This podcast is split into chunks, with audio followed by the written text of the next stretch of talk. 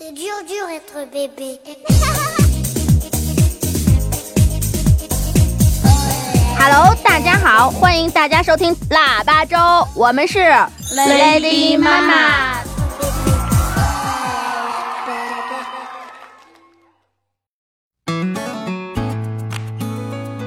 Hello，大家好，我依然是女生卢小云，我是小欧。嗯，好久不见啊！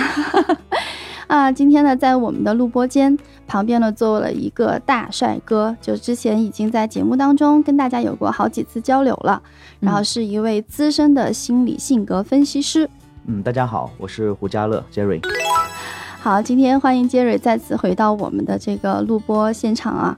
嗯，今天既然杰瑞在呢，我们还会聊一个嗯和心理有关的话题，而且这个话题呢，可能跟我们身边的大多数人都有着密切的关系，嗯就是抑郁。嗯，对，可能好多人呢会觉得抑郁，嗯、好像跟我没什么关系吧，我这么阳光开朗的人，对吧？可是有一天，就是我在跟杰瑞在聊的时候，他告诉我说，其实七成的现代人，他们至少会有两次抑郁周期。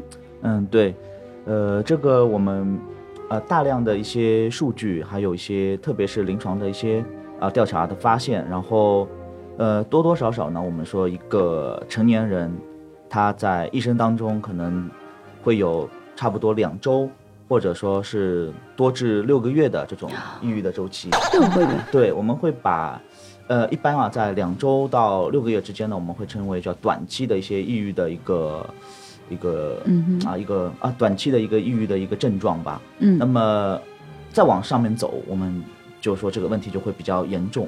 嗯但是比较幸运的是，很多的普通人他们在抑郁周期来的时候呢，如果一切都没有特别大的一个影响，那嗯么很快你会发现，自然而然它就过去了。啊，自愈了吗？对，可能说自愈的，还有比较有趣的是，有人会说，哎呀，最近好不顺啊，好不开心啊，然后他会说，哎呀，可能最近是什么水逆了，啊，啊或者说怎么样，然后呢，就自我解嘲啊，了自。我解嘲了，然后过个几个礼拜，嗯自然而然就退掉了。他说，哎，你看水逆过去了，或者说我最近这个流年啊不利的东西给过去了，然后又恢复正常了。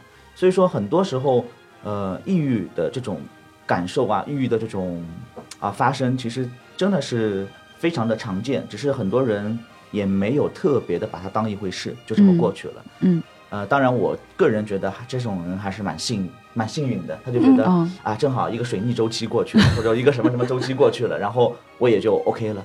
嗯，这个还是确实是很多很普遍的一些一些情况。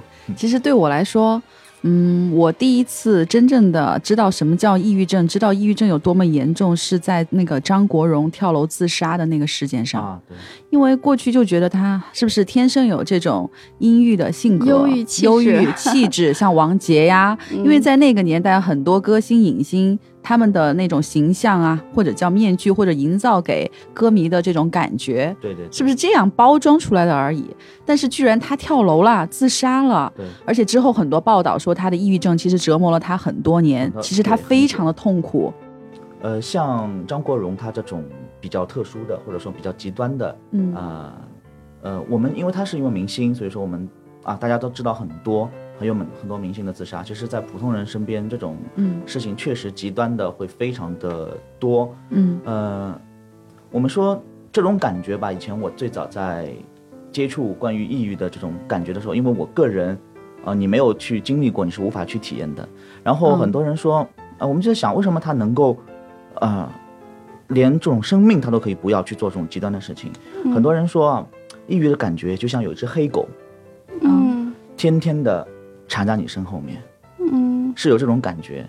然后大家如果嗯有兴趣，也可以去看一下，网上有些有一个叫黑狗的这么一个视频、啊，就是黑色的狗。嗯然后很多得过抑郁症的，或者说有过类似经验的人，他就觉得整个过程是有只黑狗在后面追着你，嗯然后让你不得不做出一些非常极端的，你无法去接受的一些啊一些一些选择、一些结果。嗯其实这是一种摆脱不了的这种一种痛苦感。那么在嗯。我最早在啊在澳洲念书和工作的时候呢，我我的一个工作其实是做叫危机干预，嗯哦。这是我最早的一份工作。然后所谓危机干预，就是我那时候我负责的我住的一个小城市，那么这个小这个小城啊小城当中有大概差不多方圆五公里的这么一个地区都是要我负责的，负责什么呢？负责这些地区的一些居民他们的一个心理的叫心智的一个健康程度，是不是我理解就是叫做心理危机干预？对心理的一种危机干预。然后呢，那边的其实你要知道，很多人，嗯，虽然你说澳洲那边阳光好啊，啊晒晒太阳容易开心，啊是，对吧？但是还有很多人有很多各种各样的问题，比如说，嗯有些十几岁的就未婚先孕的单身母亲，嗯还有很多，嗯，他没有独立的工作能力的那些那些穷人，嗯还有很多老人啊，或者说还有一些受到虐待过的一些孩子啊等等，他们各种各样的问题很重。那么我当时我要做的就是保证这一些人他们能够安全的度过每一天。呃，我当时的我的工作呢，就是在社区当中会有一个记录。嗯那么这些人一旦遇到问题，他们会第一时间打电话给我。嗯还有呢，另外打电话给他们的一个叫紧急联系人，可能是他们的好朋友，或者是他们的父母亲人。那么同时这两个电话响起，我们这边就会有专门的人员赶到现场。嗯那么可能是我自己去赶过去，如果远的话，会有专门的住在就近的同事赶到现场，然后呢，把他们用车接到我们专门的一个安置所。嗯然后呢，我们做的事情就是把它放在一个软软的，旁边四周都是软软的一些地方，让他们待在里面，想待多久待多久，保证他们不要做出自残的行为。然后在这个房间里面没有任何一个硬物，连香啊，就是这种熏香啊，或者说任何的玻璃器皿啊，甚至于连塑料都是非常的软的，保证他们里面不会去自残。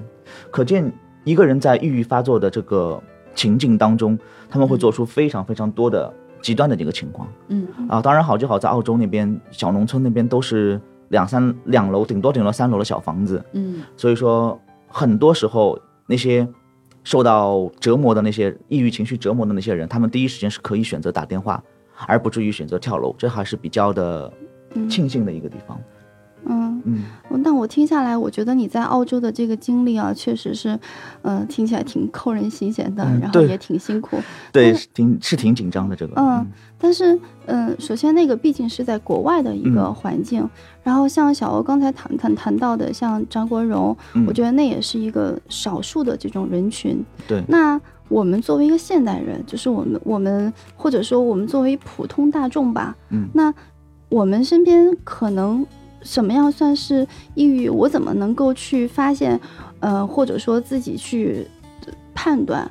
我是不是有抑郁？那比如说我今天我不想吃东西了，我不想见人了，我不想上班了，然后或者我最近有点失我不想去交际。对，这嗯。这种这种这种，我觉得他可能是稍微有情绪，对，但是那这个情绪，它哪些算是抑郁情绪，哪些又能够被称为是轻度抑郁症或者是有重度抑郁症的这些倾向，嗯。你能给我们一些让我们自己去嗯去判断的这种嗯方法吗？哎，行。其实呢，关于抑郁啊这个词，大家一直在在用啊。以前我我记得我小时候这个词根本我就不怎么懂，但是呢，现在大家因为媒体啊各方面听了很多，那么确实我们很多人对抑郁这个词的一个定义和了解呢，我觉得可以做一个比较啊清晰的一个梳理。简单一点说，我们一般性判断一个人是否是真的处于在一个比较标准的一个抑郁情绪，我们会用一个叫嗯三 D 高的一个判断标准。三低一高是哎对什么意思？所谓三低就是思维的一个嗯还有他的一个情绪的一个低和他的一个行为的能力的一个行为欲望的一个降低。比如说啊，你当你什么都不想想的时候，想什么都烦的话，这是第一种思维思维的降低，对，嗯思维降低。还有情绪，就是别人再怎么把你弄开心，你都不开心嗯啊。大家都在看电视，在那里笑，看电影在那里笑，你就那里就这么。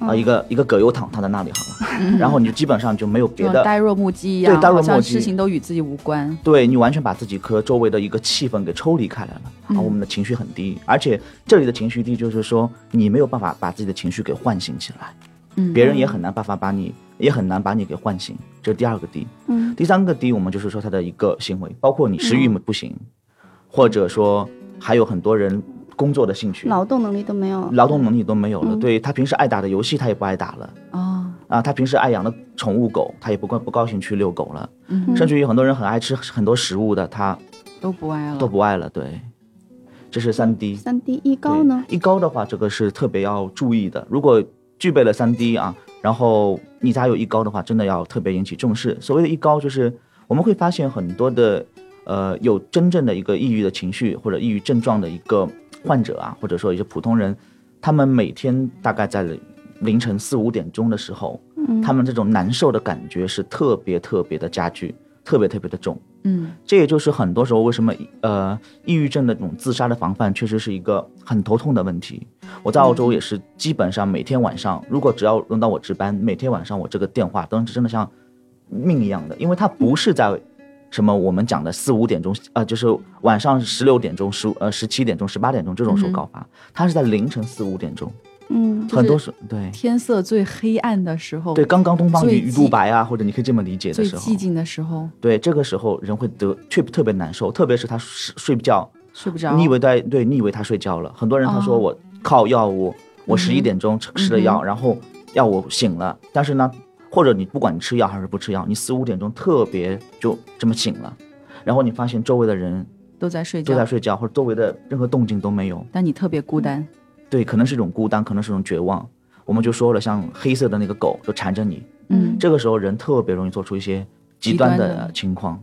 对，最早我们也有统计，啊，有个法国的一个社会学家啊叫图尔干，他最早写了一本书叫《自杀论》，嗯他也研究了，发现很多的自杀的人的时间集中点就集中在凌晨的三点到五点，嗯这是有大量的一个数据去研究发现的。所以说，嗯当我们发现自己睡不好觉，或者说清晨惊醒的时候，嗯真的要去评估一下是因为什么样的原因。对，先自我先判断一下。对对嗯，那么就是这是一种判断它的一些症状，应该算是抑郁的症状，对吧？那这症状背后的话，我觉得可能是不是因为，嗯，现代人，我觉得大家基本上是压力相对来说比较大，对，压力大。嗯，然后还有就是呢，嗯，我觉得能够去进行交流，或者是能够得到一些情感上的依赖的这样的，嗯，对象，我觉得似乎是嗯挺少，对并不多。啊，确实有很多人，我们发现他不管说我说什么话，我做什么事情，嗯我感觉我就是个那，就是个 nothing，就是一个嗯没有人关注的一个、嗯。一个人。啊。嗯有的人以前有有一个有很强抑郁情绪的人跟我说，他说老师，你看我微信上面有三百多个好友，但是我每次发个朋友圈嗯。就两三个赞，而那些所谓的白富美，他就说所谓的白富美，嗯哼，他说我随便干些什么事情，每天都有好多人在后面去关注他对关他说话。他说我的任何的情绪，我的任何的东西，没有人关注我，嗯。想说也没人听。他说，所以说我找到你，作为性心理咨询师，我找到你，然后你愿意听，但是我跟他说，我愿意听是我的，而是我的职业的问题，嗯。你还是得必须在日常生活当中去建立的一个、你的日常的一个啊，可以让你维持正常的社交、正常的情绪的一个、啊一个交互的一个嗯。这么一个情哎这么一个可能。那么它这个像你说下来，它应该是属于一些心理啊、社会的一个因素。对，我觉得这些因素会不会在比如说一些重大事件爆发之后，我觉得会影响特别大。比如说我们身边，嗯，其实我也经历过，就是可能嗯不算是特别近亲的，稍微远一点的，然后听说因为抑郁症，然后就真的就后来就没了这样的姑娘。嗯，然后甚至说，比如说像嗯，二零零八年地震，我觉得那样的很震荡性的这种事情，我觉得嗯。可能会有很大的心理上的情绪影响。对，嗯。呃，这个呢，就是您呃呃小云讲到的，就是他可能是有两个情况，另外一个叫创伤后的应激障碍，叫 PTSD，嗯。是一般性人在呃遇到嗯。非常大的一个。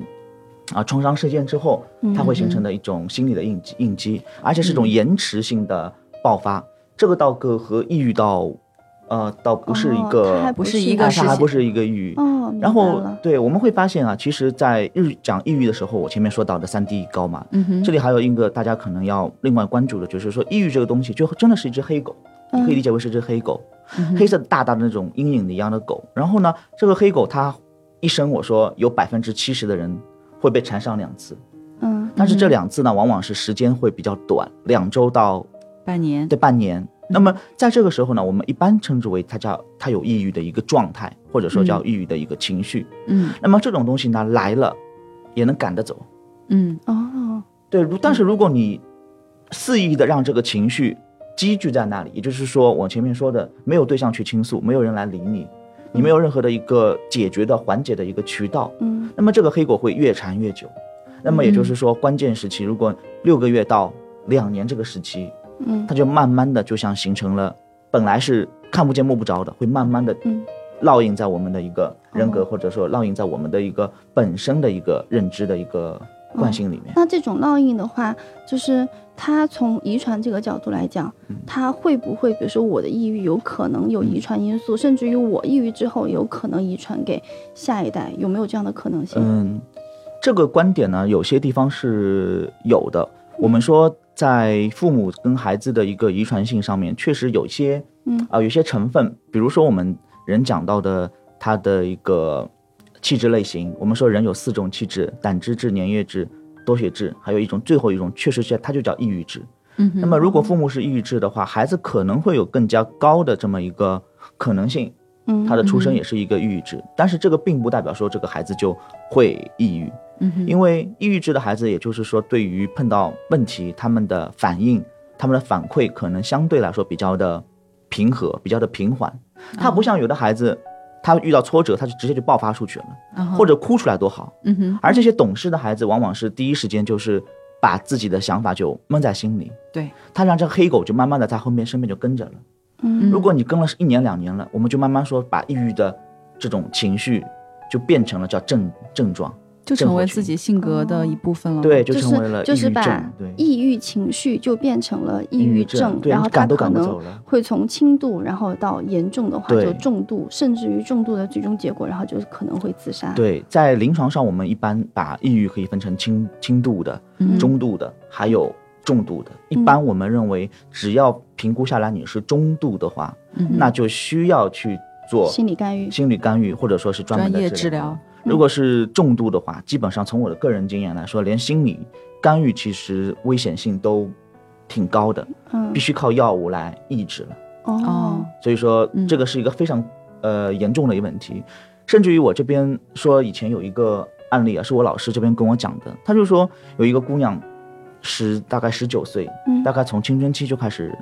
呃，因为一些事情，大概恋爱的事情就一直抑郁，然后她妈妈天天天天看着她，嗯。天天看着他，但是呢，后来到是到后来药都没用，没有效果了，因为药可能有些反作用，有些副作用，嗯。可能会吃的胖啊等等。嗯。他药也开始慢慢的吃的少，他不愿意吃，因为越吃越越会影响他的社交，嗯，所以说他后来干脆就在家，妈妈就在把家里把他给关在那里，以为可以好了。哎。我觉得这是，我觉得这个会恶性循环吧。对，。但更惨的是，这这女孩子后来有一天，她妈妈只是进去收一件衣服，嗯，这女孩子就趁她妈妈不注意，从家里四楼的阳台跳下去了，哎然后就没了。嗯嗯这是防都防不了的，一瞬间的事情。嗯也就是可想而知，就是说，很多时候我们能看得住他的一个物理上的一个人，但是根本就在心理心理上上其实是改变不了。对心理上根本就很难去看住他。嗯我个人也就是觉得，碰到这种情况，我们真的是得在这个黑狗缠着你嗯六个月之前，嗯，先把问题给解决了。把它摆脱掉。对，把它摆脱掉。嗯那么之后的问题，我们说从我个人作为一个心理咨询师的角度来说，嗯那么药物啊，还有别的一些治疗，可能是更加的重要。嗯，但是在前期，我们是还有很多的力量去去做的，去解决它，而且我觉得在前期的干预会更有效。对，会非常的有效啊。比如说我们这边有很多做妈妈的，她们自己也会说，哎呀，我生好孩子以后有一个产后抑郁啊产后抑郁对吧？我不平衡啊，老公。在我生孩子之前，老公天天陪着我了；生完孩子以后，没有人陪着我了。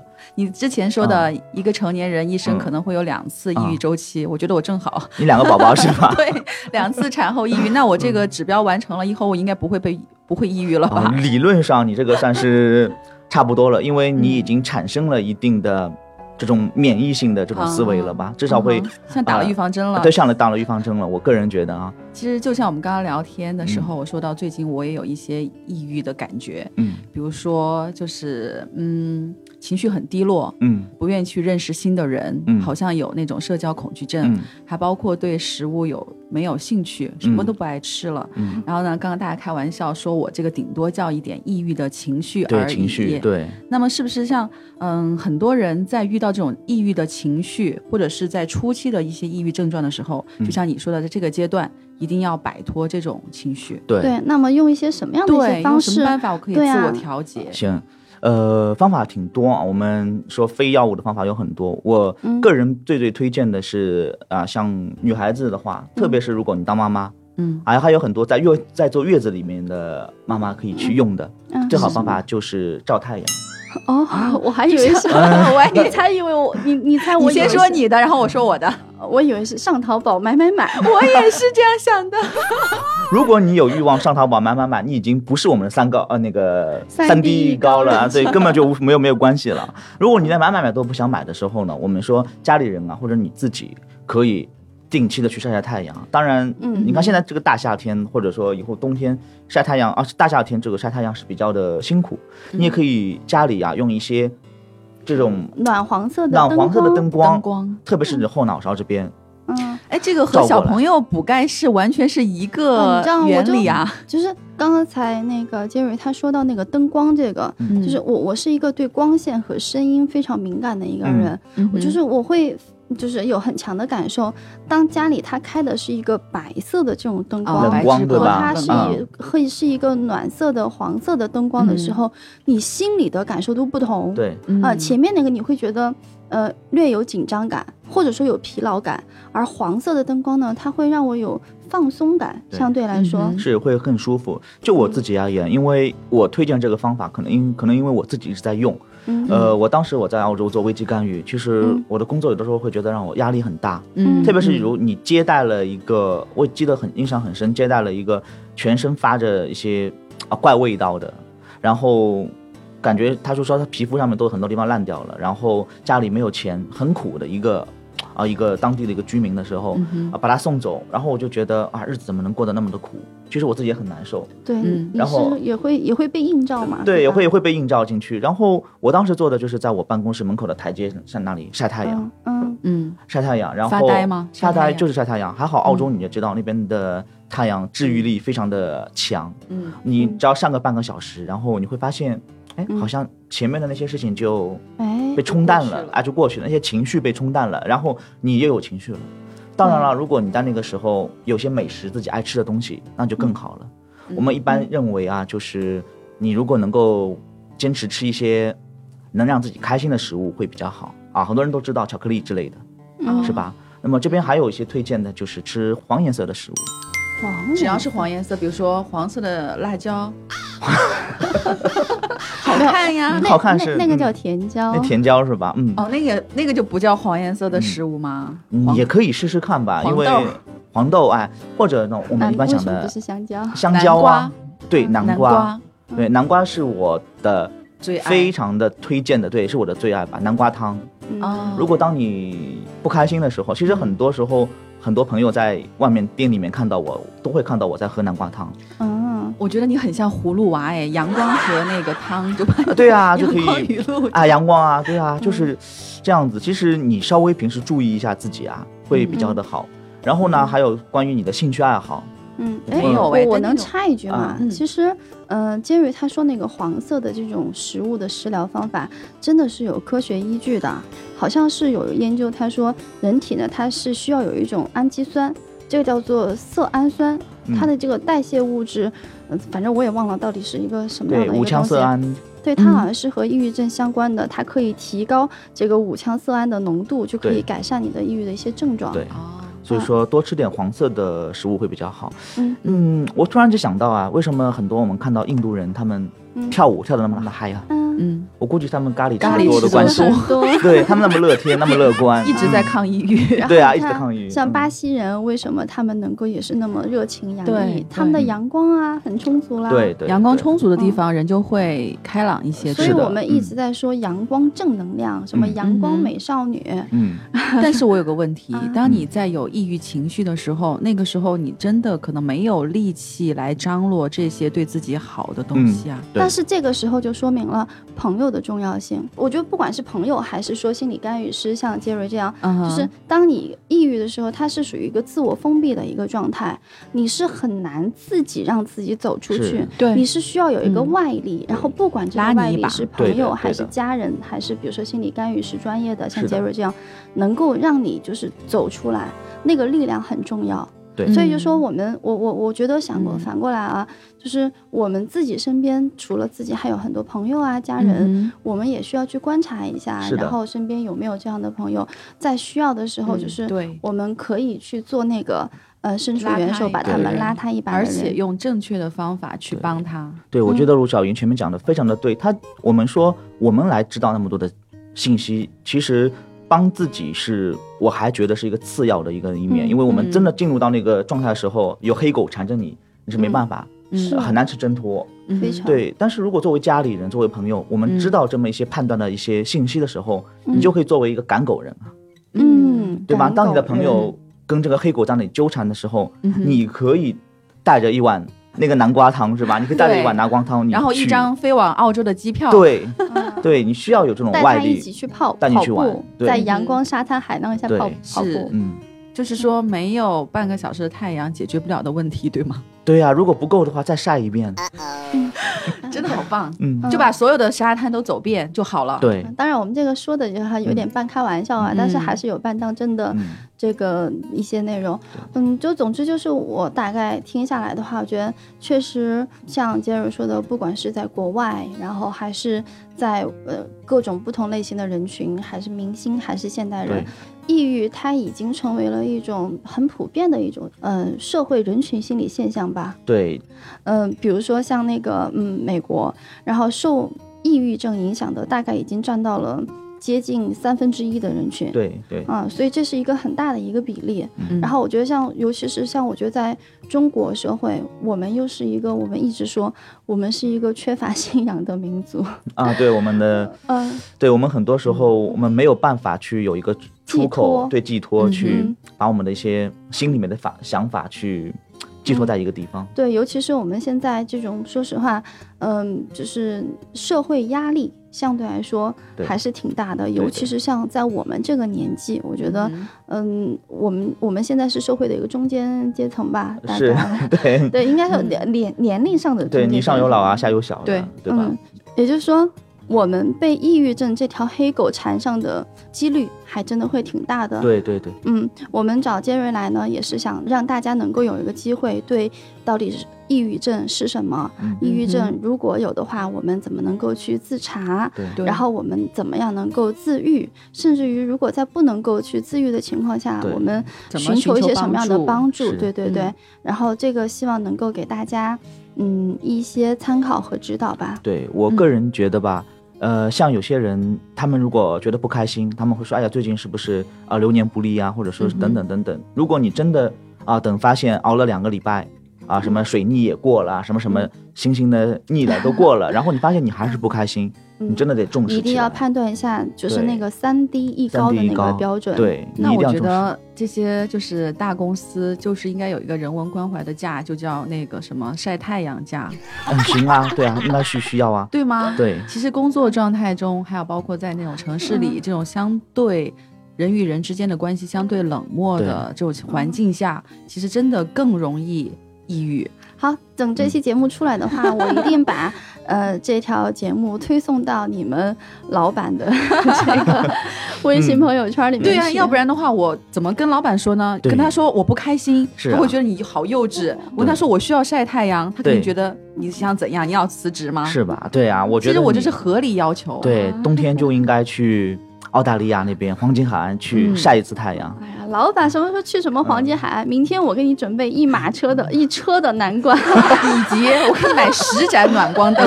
对对对对，好了，对这个实在是不能再越扯越远了。我希望大家呢能够，嗯，这期节目能够也发给身边的朋友，然后让他们可以去就是转发，然后能多听一下，希望能够对你们有一些帮助。呃，最后我一定要给大家说一下，就是大家如果喜欢我们节目的话，一定要去点击订阅收听，是订阅哦。嗯然后另外除了在喜马拉雅的平台上可以收听到 Lady 妈妈腊八粥的节目，大家还可以搜索同名的 Lady 妈妈腊八粥新浪微博和微信公众号。喜欢的话，欢迎关注我们，欢迎跟我们各种形式的互动交流。嗯。嗯，好的，好，嗯。那今天这期节目就暂时到这里了。谢谢 Jerry，好的，谢谢大家，嗯，嗯，拜拜。好，再见，再见。